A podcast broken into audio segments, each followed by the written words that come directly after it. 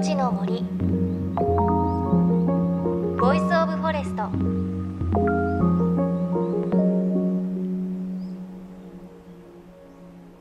おはようございます。高橋万里恵です。早いもので1年も折り返しですね。もうすぐ七夕です。湘南平塚など大きな七夕祭りをする場所では早くも竹飾りと願い事の書かれた短冊が見られるようです。子供の頃よく書いたのを思い出します。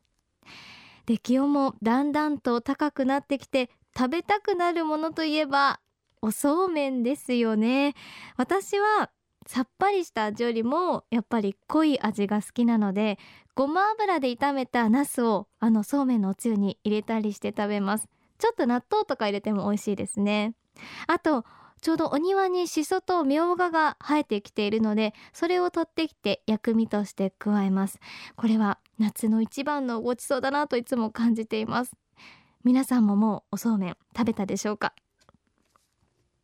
さあ JFN38 曲を結んでお送りします。命の森 Voice of Forest。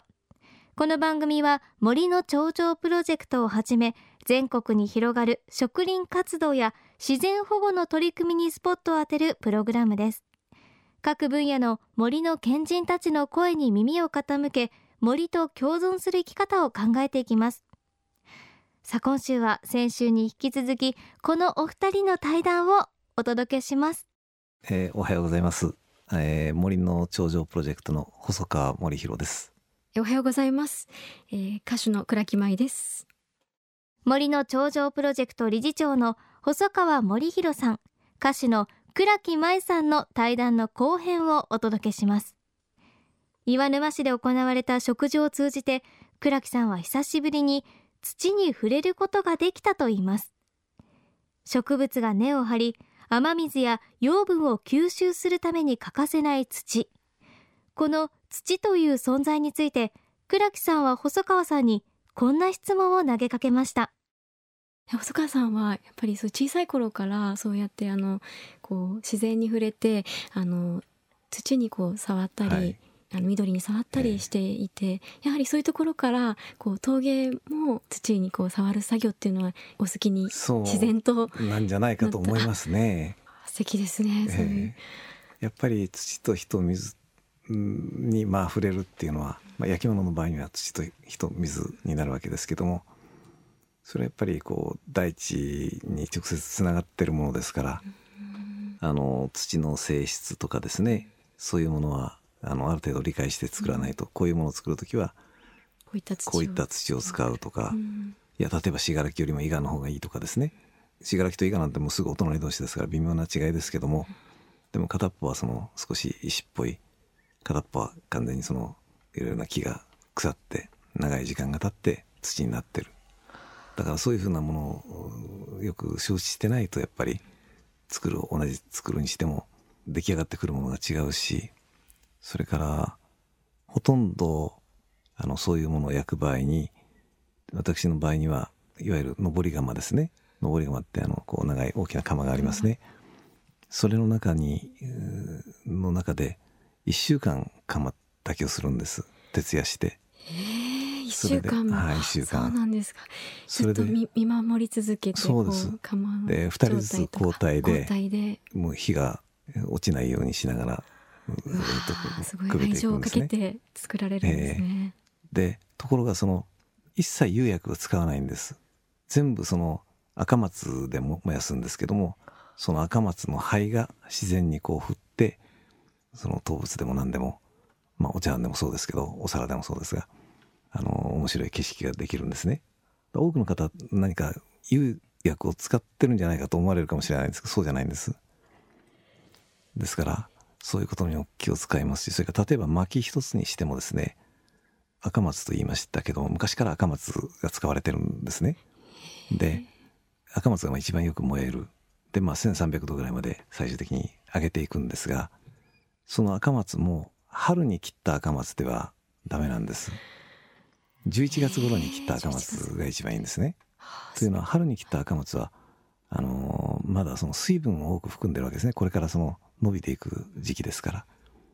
だからそれだと1200度ぐらいまで上がるんですけどそれから先上がらないんですよ。なるほど、えー、そうなんですね。ですからあの秋に切った、11月ぐらいに切った赤松でしかもあの松食い虫が入ってるとやっぱり温度が上がらないんです。中に虫が入っていると温度が上がらないと、はいはい、ですからそれも抜き取り検査をしてあの虫がいないかどうか虫にやられてないかどうかをチェックして抜き取り検査をしてでずっとよく乾かしてからあの燃やすんですね。すだからすごくそういうその自然に対してはまあ細かい話ですけどそんなことにもすごく気を使ってますね。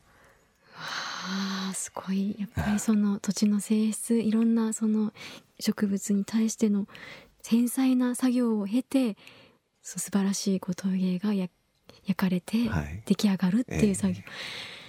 え。ー、あじゃあ全て本当に自然をこう用いて作られている、そうですね。わそれをお話を聞いて 陶芸に対する思いもまたさらに私もいい勉強になりました。いやいやいややっぱり細川さんはね土に関して詳しいですよね。であのお話にありましたけれどあの陶芸に使う薪は11月頃の赤松がいいという話で以前この番組で林業の方にお話を聞いた時にも伐採をする時期秋から春にかけてがいい夏はやっぱり水分を多く含んでしまっているということをおっしゃっていましたがこういったこと根付いているんですねさあそしてこの後森の奏でる音という話題になるんですがそこで細川さんちょっと意外な一面を見せてくれました、えー、それはもう森の中いろんなそれこそ小鳥の声が聞こえますしね。私あのバードウォッチングっていうのすごく好きなんです。で私の今庭にも随分いろんな鳥が来てあんまりあのご存じない方が多いんですけどマミチャジナイとかね三光鳥とかってすごくいい声で鳴く鳥がいるんですよ。それでねそれが来ると私はもうすぐ庭に飛び出していってあのテープレコーダーを持って庭に飛び出していってそれを、えー、細川さん自ら庭に飛び出して、えーはい、その声を録音して、はい、声を録音して、まああの双眼鏡でまた見てみたりいうそんなこともよくやってますけどもちょっとした森に入ったりするともう本当に鳥の声もせせらぎも枝葉のそよぎもものすごくやっぱりそういう音は最高ですよね。そうですよね。落ち葉がカサカサいう音もいいし。また四季によって日本は四季がありますので、えー、その四季によってもこう聞こえるサウンドっていうのは変わってきますよね。ねえー、いや私もあの自然の中でそう森に入った時あの自然に触れたりする時にこう目をつぶってあの音を聞くことがあるんですね。やっぱりそうするとこう目だけではなくて本当に耳を澄ませばいろんなこう思いがこう頭の中で思い浮かんだりするんですよね。特にそのあの自然っていうのは自分のこう気持ちとその自然がそっとこう呼びかけて今の自分の気持ちをそっとこう問いかけて癒してくれるようなそういう作用があるなというふうに思います。なのでこう本当にヒーリングのサウンドっていうのは私も大好きなので、あの自分の楽曲の中で鳥の声を入れてみたり波の音を入れてみたりこう自然のこうサウンド入れ取り入れてみたりっていうのもしたりしてるんですけども空気感だけじゃなくてそういったサウンドも私たちに癒しを与えてくれる大事なものだなっていうふうに思います。で特にそれを感じるのはやっぱりこう周りでいつも常にいろんな騒音にさらされながら私たちはいますよね。なのでそういう音を見にそういう音にこう耳を傾けることの大切さっていうのもなんかこう感じて日頃意識するだけであの気持ちがリフレッシュして変わってくるんじゃないかなと思うので、ね、そういうのを大事にしたいなと思います。あの昔の中国の詩人の外尾っていう人の詩の中にね「形成はすなわちこれ超高絶形成って谷の声ですね。谷の声は超高絶ってまあ仏さんの、あの、お説法のようなもんだと、えー、三色兄症状の真にあらざらんやって、まあ、山の姿形っていうのは仏様のお姿そのものだっていうまあそういうあの詩の一節があるんですけどえ本当に谷川のせせらぎだけでなくてそれこそもう風のそよぎでも落ち葉の音でも何かこう伝わってくるものがありますよね。ねえ。ーそうですね。特に伊勢神宮に行った時にあの下にこう砂利の石がこう重なり合って、はいはい、そのシャカンシャカンっていうあの音がまた私たちの一歩一歩こう踏み入れて一歩一歩何かこう浄化していくようなそんなサウンドにも聞こえたりその人のこう心情によってこう聞こえてくる思いっていうものがこう変化してくるものもありますよね。なのでそういったサウンドっていうのは本当に私もこう音楽をやっているので大事にして取り入れていけたらいいなと思っております。私鳥の声が好きだもんですからね世界中旅行する時にねベートーベンのその田園の中に出てくる格好の声みたいなそういうその何か面白い笛があると大抵買ってくるんですね。今ねそのさっきちょっとお話した家でよく「まみ茶じない」とか「参考帳」とかの声を聞くって言いましたけどそういう声にすごく近いものがねこの間中国で発見したんですよ。笛で笛でそれは大きな笛なんです。いえもうこのこの小さな笛です。はい。鳥の形してるんですけど、ええあの瀬戸物でできた笛なんですけどねピーピー吹いてるとねそうするとその本当にまみちゃちないが来てね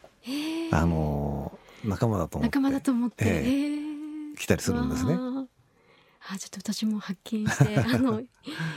サウンドに取り入れられたらいいなと思います。へえ。ということで細川さんおっしゃっていた三光鳥だとかマミチャジナイという鳥初めて聞きましたね。でも細川さんがその笛をピューピュー吹いている様子想像すると少しなんか可愛らしい感じもしますね。さあでは最後に岩沼市での植樹祭を終えた森の頂上プロジェクトの次の活動予定について伺いました。6月9日にその倉木さんにも来ていただいた岩沼での植樹があったんですけどもこの後はですね来年からまた岩沼で大掛かりなこの間は300メートルだったんですたった。で300メートルに3万本植えたわけですね。でも来年からは、ね、3年間で10キロに20万本植えるんです。そうしますとねで今年は相当頑張ってどんぐり拾いをやらなくちゃいけないんですよ。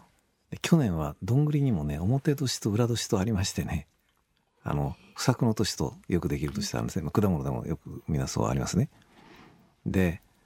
去年はちょっとどんぐり拾い大変だったんですけども今年はもう8月ぐらいから頑張ってあちこちでどんぐり拾いに精を出してやらなくちゃならない。でその岩沼市だけで20万本なんですけども、えー、他のところももっと出てくる可能性がありますのでそうすると何十万本何百万本になるかもしれないですね。だからこれはもう相当こちらもその苗を育てていただくところの確保もしなくちゃならないし。そうですね。ですからまあ差し当たりはどんぐり拾いが一番大変な仕事なんですね。また時間許す限りあの私もあの植樹祭参加させていただいて一緒にあのやりたいと思いますのでまたその気持ちを広めていけたらと思います。よろしくお願いします。よろしくお願いします。